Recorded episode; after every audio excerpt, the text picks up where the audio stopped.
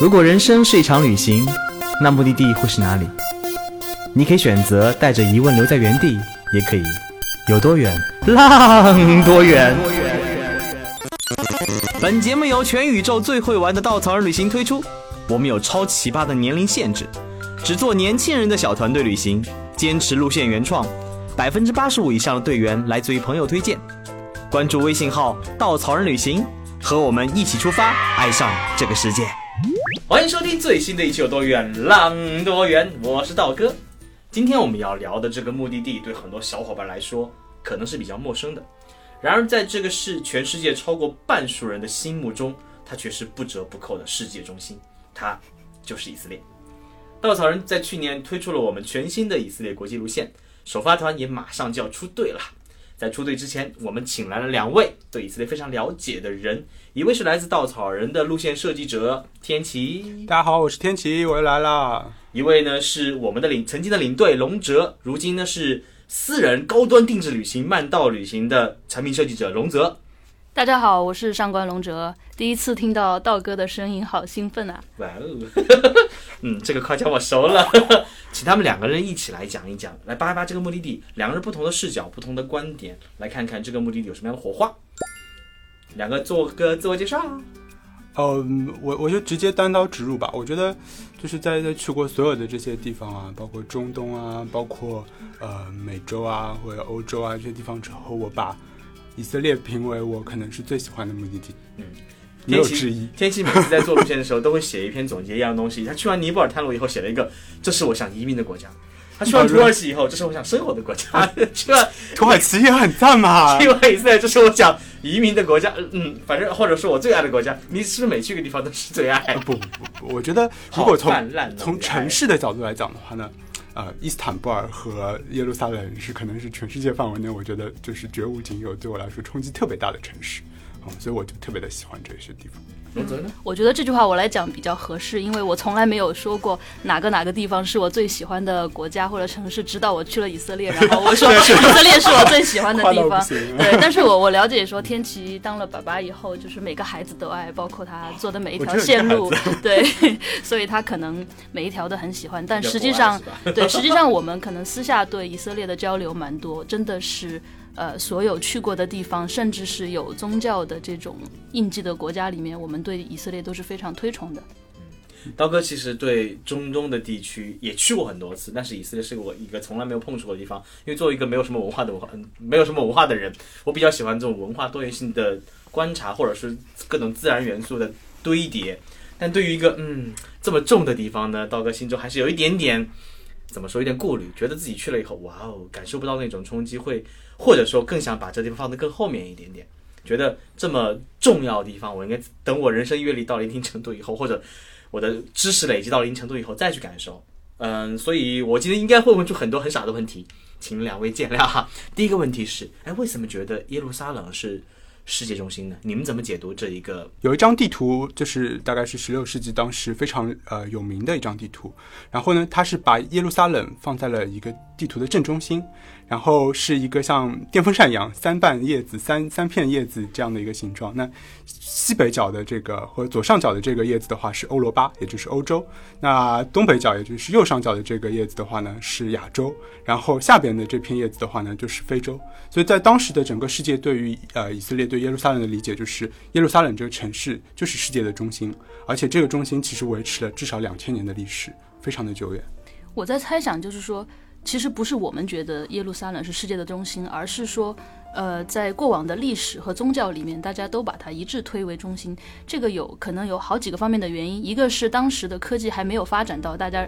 知道真真实实的这个地理是什么样子的，还有一个就是说，因为耶路撒冷是三大宗教的一个起源地，它是百分之百的犹太人的一个圣地，是二分之一基督教的圣地。那另一个圣地当然是罗马，那它是三分之一的伊斯兰教的圣地，另外的两个是麦加和麦地那。所以无论是从哪个角度上来说，讲它是世界的中心，当然这个世界我们打一个引号是指西方的世界，它都是不为过分的。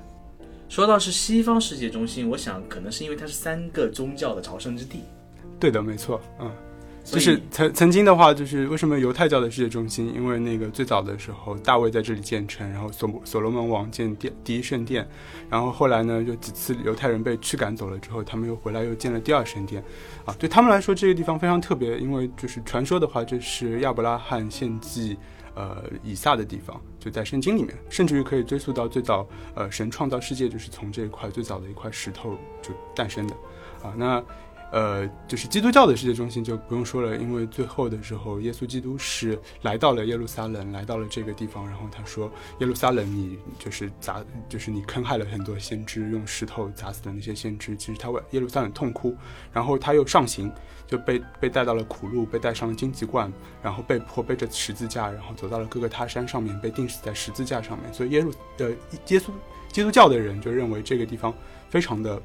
特别非常的不一样啊，然后伊伊斯兰教的话是这样认为，就他们那个首先他们肯定了前面所有的宗教的这些先知们，他们认为他们是一个啊都是曾经发生过的，所以我们作为一个呃继承了阿亚伯拉罕这个宗教体系的话，他们认为这也是之前所有的事情都发生过。其次的话呢，在伊斯兰教的历史里面，曾经先知穆罕默德的就晚上的时候被天使带到了耶路撒冷，然后从这里的话飞升上去来到了天堂。会见了神，然后见到了很多其他的先知，所以所有的这些最后，当然我们已经有点难以搞清楚，就是到底是这个城市的重要性，然后所有的宗教来把自己的这个重要的这个事件都归归到这个城市里面，还是说是因为真的是有很多很多的事件了之后的话，大家逐渐的认为这个城市那么重要，所以就你可能在历史的过程中间，这个这个界限已经非常的模糊了。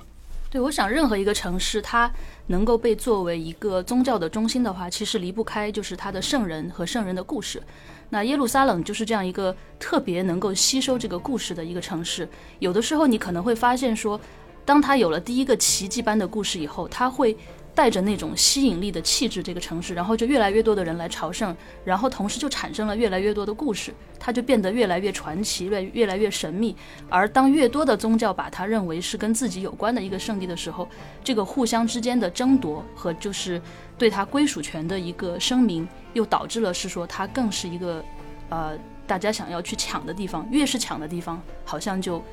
越有名气越重要，对，就越重要。就是假设说这个圣地如果是在一个什么冰岛呀，或者新西兰，或者太平洋某个不出名的小岛上，我想它可能没有今天耶路撒冷的这个知名度在这里。刚刚有说了三个宗教的中心，其实我们在这里做一个简单的科普，就是关于三个宗教的渊源啊。其实很多人可能并不知道，哇。这基督教、犹太教、东正教，有那个还有天主教、伊斯兰教，伊斯兰教还分逊尼派、什叶派，哇，他们关系怎么那么复杂？是不是完全没有关系呢？其实不是这样子的。来，我们来一段很很细说的方式啊，我们并没有对任何宗教的不尊重，但是我们想用一种简单方式来了解了解这几个宗教的关系。好，我们话说在几千年前，有一帮人叫以色列人，他们生活在两河流域，突然有一天他们被人赶走了，赶走原因我也不知道，反正赶走了，他们去了埃及生活。生活有一天突然觉得哇，这里生活的好不开心，他们也想回到自己的故乡去。他们就在一个人带领下，那个人叫摩西，就劈开了红海，来到了埃及的西奈半岛。有一天早晚上，他突然间冥冥之中，天有人跟他对话，他就一个人爬上一座山顶，山顶上哇，跟上帝进行了很多天的对话。下来后写，把对话都记下来，写了本书，这本书叫做《旧约》。旧约里面记录了整个摩西跟上帝对话，也成了现在所有犹太教最核心的教义。他们回到了曾经生活的地方。然后这就是基督教的诞生呢，其实跟他们有很深的渊源。只是说，我觉得他是一个圣人，我后面耶稣也是我们的圣人，所以他把耶稣跟上帝对话和耶稣的言行记录下来，成为新约。所以大家知道吗？基督教跟犹太教信奉的是一个神。当然，后面的伊斯兰教呢也是一样的，伊斯兰教也认为你们前面的人我都认可，但是后面还有一个圣人，这个人叫做穆罕默德，也是他们的先知。然后他觉得这是最后一个先知，所以其实他们是一教统一的。这三个教有那么渊深的渊源，但是为什么之间互相看不惯呢？我们这里不讨论。哎，所以你们两位走在耶路撒撒冷这一个世界中心的时候，有没有真的感觉到三个宗教间的冲突啊，或者包容啊，或者嗯？呃，我我我有三个瞬间，我觉得就是特别的不一样。第一个瞬间呢是，就是那天是呃礼拜五的时候，然后我在。呃，上午的时候我在那个就是大卫塔，就相当于是一个耶路撒冷城的一个制高点吧。中午的时候，完了的话，突然之间就中午的穆斯林的礼拜声响起来了，然后整个全程就是响彻着穆斯林的礼拜声，说啊来吧来吧来做礼拜吧，然后整个城市的上空就全部都飘扬着这个声音，我想哇就一下子击中了我了，因为声音实在是太响了，你无论在这个城的什么角落你都能听得到。但是第二个瞬间是到礼拜五的傍晚的时候，我去西墙。然后这这个时间是就是犹太人他们安息日开始的时候啊，犹太人因为新的一天他们是从礼拜五的傍晚，或者说从每天的傍晚开始的。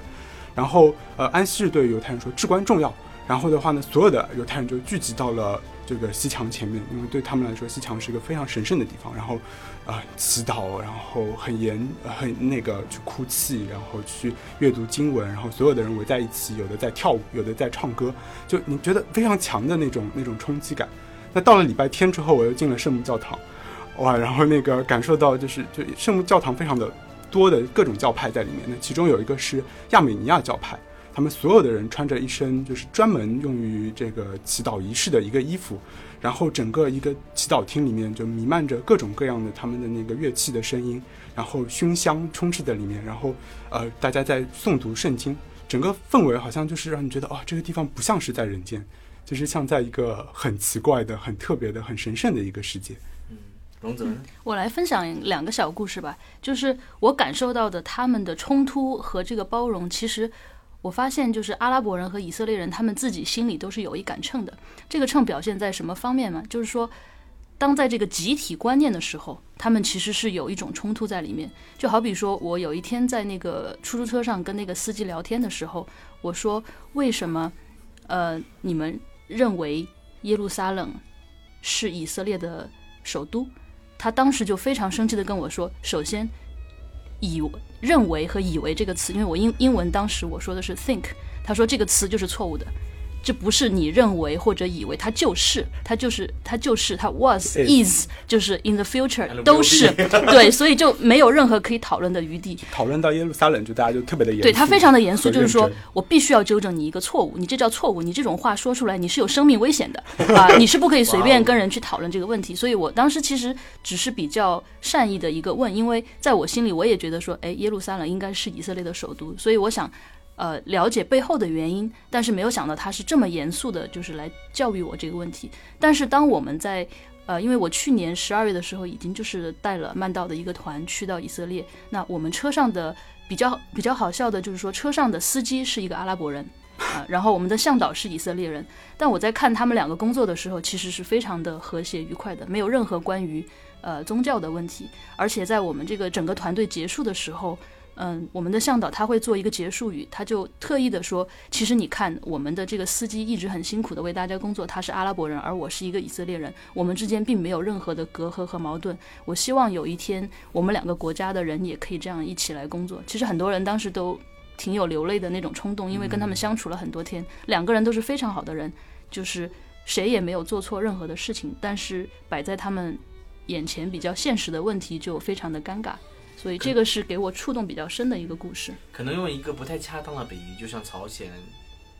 和韩国人，他们私下里在一起一定兄弟姐妹称兄道弟，互相痛哭流涕。但是，一到到国家权力、到国家利益的时候，可能就是互相不认人。我觉得有的时候人就这样子，在不同环境下所表现出来的性格和表现出来的不同的 belief，这件事情是会改变的。当然，我相信耶路撒冷是一个，因为在新闻里面，它真的是一个充满了冲突、充满了硝烟、充满了战火的一个地方。真实是这样子的吗？真实的话，其实会让你感觉，首先我的感受是非常的安全，啊，因为有很多全世界有很多城市，其实我去旅行的时候，我都晚上的时候一般都会待在酒店，啊，but 在耶路撒冷的时候，你会发现，就是晚上我在街上走，其实都都没有任何的问题，不会被打扰。啊，当然，你沿途会看到很多的持枪的这些，就是呃，就是以色列的这些呃军队的义务兵，啊，他们会去驻守在不同的岗位，啊，但这个就是对于这个国家来说是非常的正常的一件事情，因为你甚至会看到那个带着枪的妹子，因为他们以色列是全民皆兵嘛，所以妹子们会出现在酒吧，会出现在地铁站，啊，所以其实其实是一个非常日常的一个过程，然后他们是严格执行枪弹分离。啊，只是因为有这个义义务兵的这样的一个关系，所以大家会带枪。那整个的一个城市给人的感觉是，嗯，就你可以很安全的走在那张。嗯，我想大家认为以色列会比较不安全的话，可能来源于一个是过往中东的战争比较多，新闻比较多，然后另一个就是说现在的新闻。但是大家也要知道，是说新闻它报道的永远的都是不安全、不和平的事情，它不会新闻天天说中国天天都是污染环境，对它不会报道是说这里的人们过着幸福美满的生活，这种新闻是没有价值的。就像其实，在我们周围，其实中国。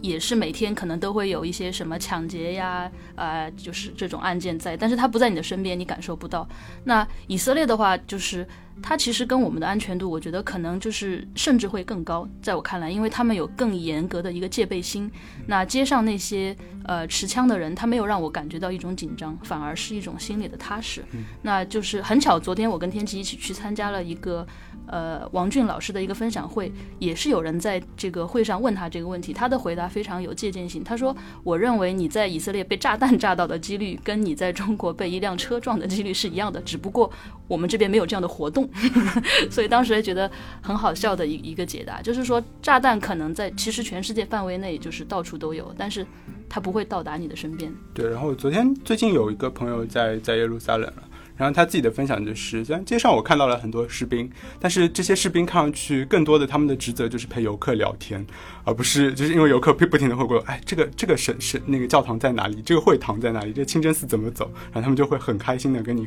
那个聊天，然后跟你合影。这可能跟当地的士兵是一个义务兵的，呃，这么这么一个规则有关系吧？我记得他们应该是大学读大学前，呃，十八岁就必须去做两年的义务兵，对吧？嗯。对，而且男男生女生男生女生都要去，因为他们历史上经历了是说突然说打就打的这种阶段，所以所有的就是一旦你是一个战士，你的枪就不能离身。所以当时我有去呃，就是打一个 taxi，然后去到另一个地方，那个司机说我我能捎我儿子一段吗？他也要去耶路撒冷，能不能跟你拼个车？我说当然没关系，然后他儿子扛着枪就上来了，然后全程都没有没有拿下来过。包括我们如果去呃。就是特拉维夫的酒吧里面泡吧，也有当兵的人，就是一边 背着枪，一边还在那里喝喝酒聊天，也是蛮有趣的一个景象。嗯，我们刚刚也说到近现代史，他们有经历过说打就打的阶段。其实我们梳理一下整个以色列以色列的一个历史，刚刚道哥非常轻松的讲过他如何被赶走，如何回到这个地方的一个过程。其实，在嗯基督教成立以后的话，犹太人依然是被赶到了全国全球各地。嗯，成为流放的人，其实犹犹太人是非常聪明的一帮人，呃，经历过二战那么悲惨的一个阶段，他们终于在联合国的支持下回到这个地方建国。其实这段历史也是一个，嗯，我们不多不多深究的历史，因为大国小国间永远有利益冲突，去平衡这个地方的发展。然后在建国以后，又经历过三次中东战争，是三次吧？五次，严格说来是五次。五次战争，大大小小。然后经过战争以后，其实这个民族是非常的坚定跟坚强的。我觉得他们坚守在这个地方是很不容易，真的是从一个流亡的民族到最后有了自己的土地去生存，所以他们一定很珍惜现在所有的生活。所以也是为什么，直到只要说到这种跟国家利益有关系，他们是非常非常的说打就打。对，但是以色列人其实非常的有意思。大哥，你知不知道一个词叫西岸主义？啊，就是简简单的说，就是呃，犹太建国这样的一个主义，就是有很多的犹太人，他们希望成立自己的国家。这个主义从十九世纪末期就开始了。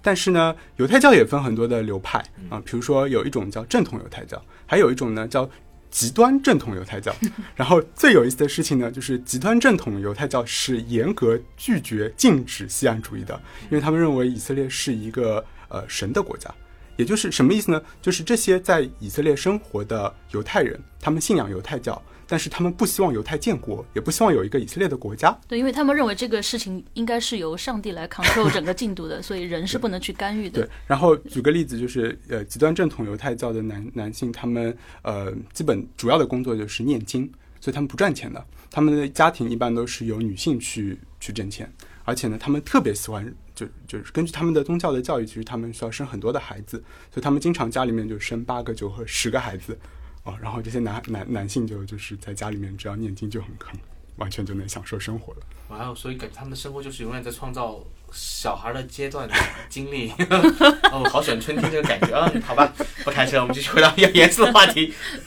所以其实犹太人真的很聪很聪明，对吧？历史上的犹太人我们都知道很聪明，比如说啊爱因斯坦、呃拉斐尔，然后还有就是呃，但是我觉得我遇到的犹太人，就是他们的那种聪明，你是能够有很深刻的感受，在于第一个是他们受教育的程度，随便街上拉的一个什么，呃，卖东西的摊主呀，呃，出租车司机呀，或者路边一个，呃，随便一个什么样的路人，你都能够感受到他的受教育程度非常高，包括。我们去吃过那个安息日晚餐，就是到犹太人当地家里去跟他们一起共共度一个晚上，他们就会比较自然的去展现他们每每个周五的生活的时候，我就发现犹太人家里的小孩好像比中国的小孩都要聪明很多，就没有歧视的意思，但是他们的小孩能感觉到父母把他们就是说，哪怕在一岁以下的小孩，都把他们当做一个完全就是。成熟的人来对待，不会说，哎，你大人说话，小孩不要插嘴啊，也不要说，呃，你要守规矩，你要怎么样，而是放放纵他们的天性去做事情。那我遇到的一个小孩，可能就一岁左右，我们大家一起出去在外面逛的时候，那他的路上遇到的这些大人就会问这个小孩，他们的问题都会是说，哎，你今天交了新朋友了，这个人是谁呀？然后这个小孩才一岁左右，话都说不清楚，他就会拉着我们的手跟别人介绍说：“这个是我们的朋友，他从哪里哪里哪里来，就讲得很清楚。”我当时第一个反应就是说：“哎，好像中国的小孩会拉出去，别人都会问他你叫什么名字，几岁了，喜欢爸爸还是妈妈。”但是就好像没有，就他中国的大人是把你真的当一个小孩来逗你玩儿，但是犹太的小孩就是大人对待他的方式是说：“哎，我好像跟你像老朋友一样在聊天。”就就是好像我感觉他们从小的这个教育就是跟别的国家的民族就是这种教育方式是不一样的。嗯，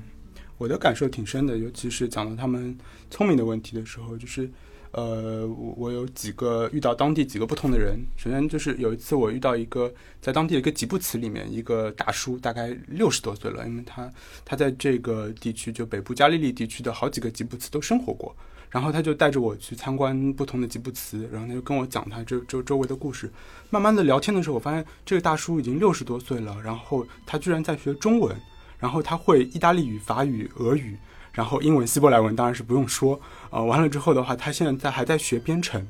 啊，然后他对于整个的一个商业的运作，然后全世界的一个格局，他都非常的清晰，让我觉得。哇！就我想在想，就是哎，我自己的父母的那一代，他们可能很多时候到了四五十岁，基本上属于停滞开始学习，就接触新的东西会越来越少的情况下的话，这个大叔他一直不停的有新的东西出来，而且他不停的跟别人讲的时候，他会很很开心，而且他好像周围吉布提的朋友也都完全能够跟他一起互相的聊天。然后第二个是有一天我在那个又是另外一个城市小城市叫采法特，然后我到当地的一个民宿里边去，然后民宿的那个一个小伙子大概二十来岁，他又拉着我，他说：“哎，我们来聊一聊，你会几种语言？”然后说：“啊，那我那个大概会就是上海话吧，然后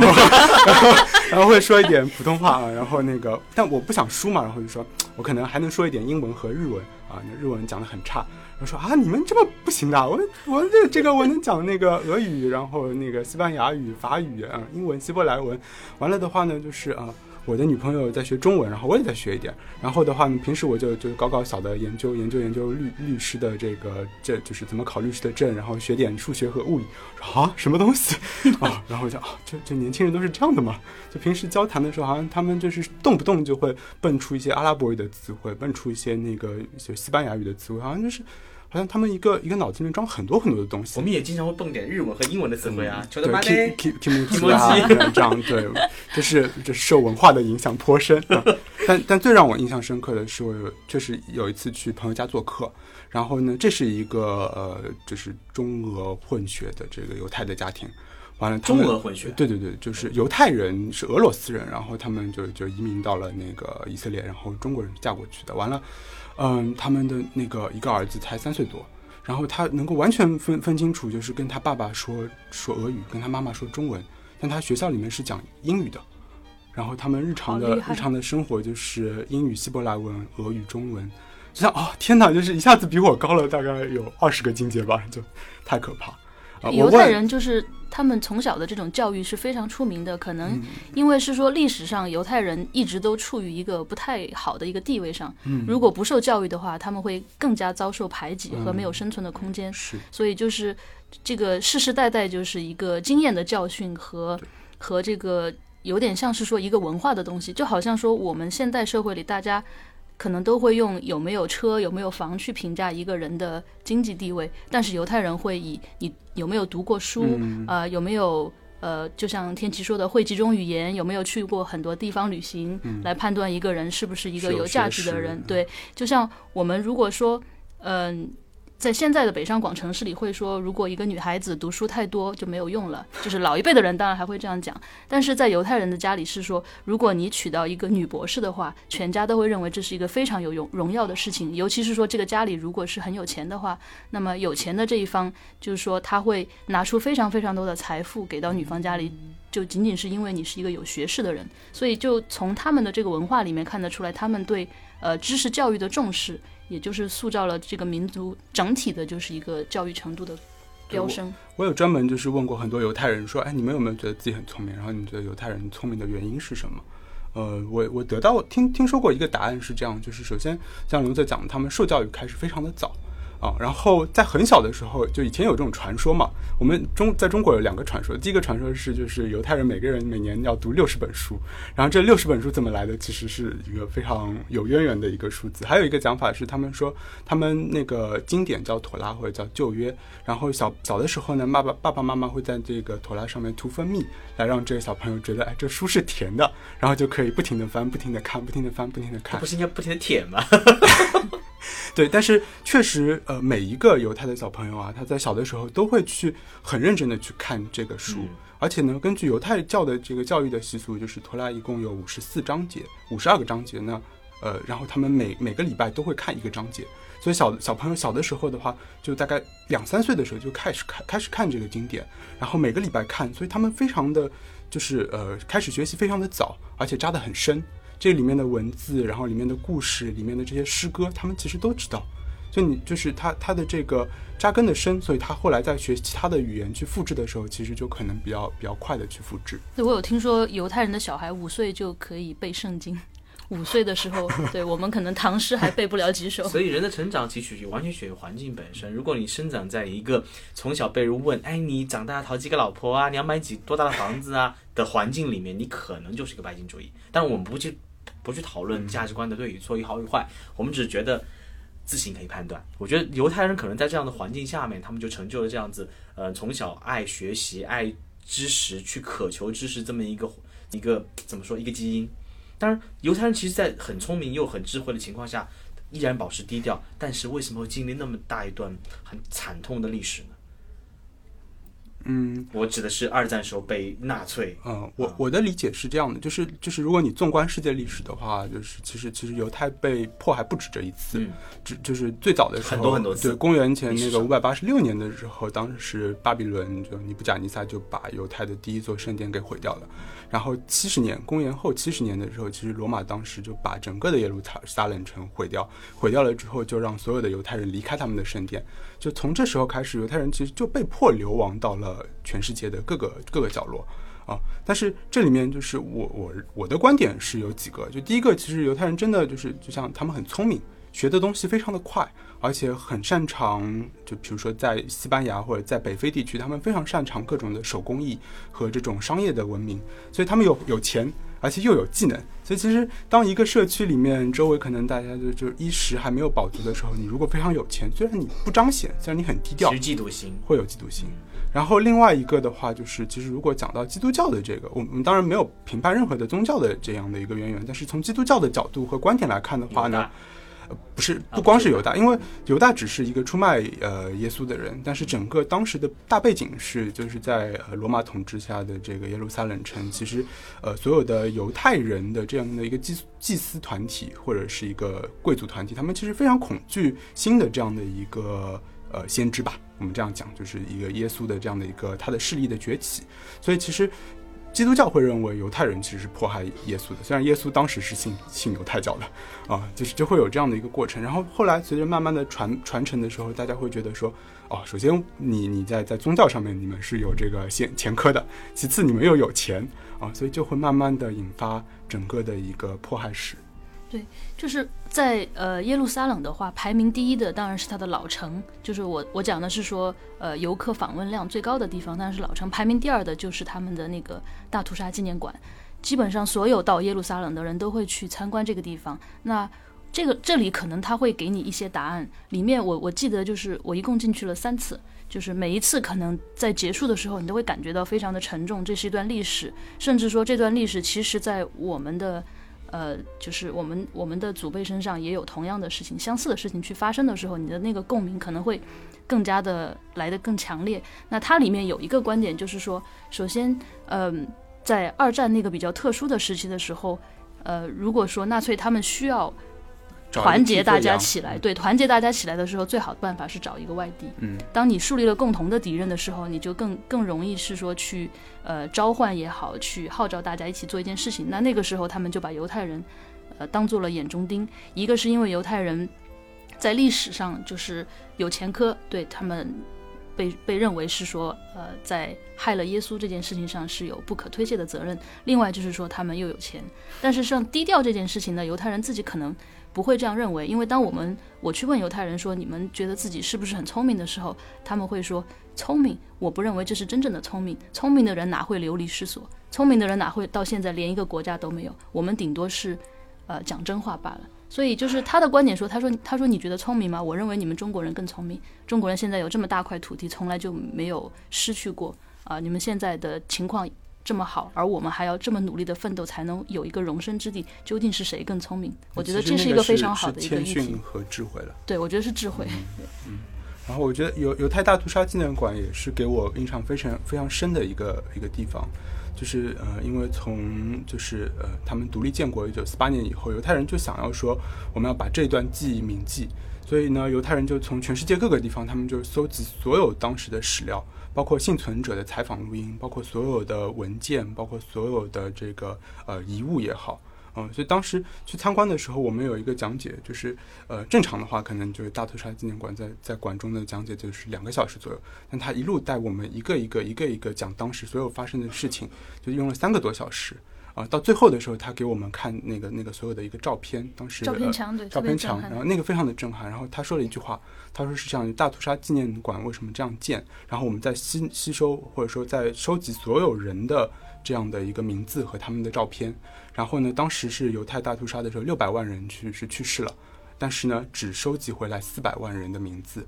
那代表什么呢？代表两百万人，其中的两百万人，他们所有的人，他们认识的亲人、他们的朋友和他们的人，就通通都没有了。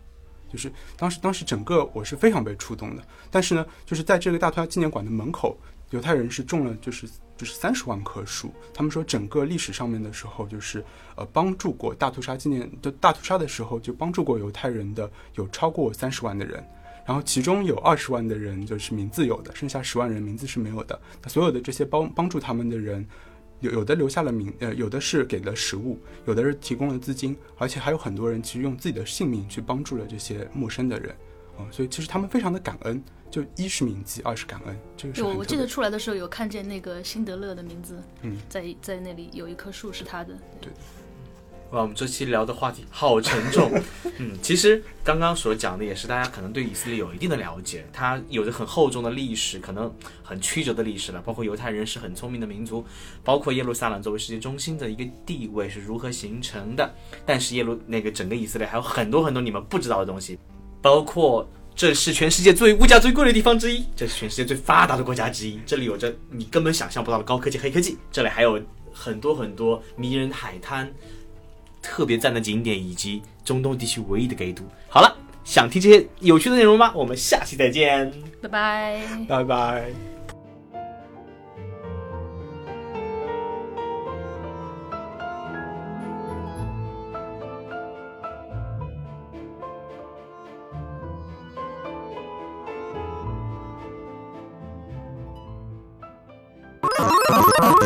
请搜索“稻草人旅行”，和我们德艺双馨、颜值出众的领队一起出发，爱上这个世界。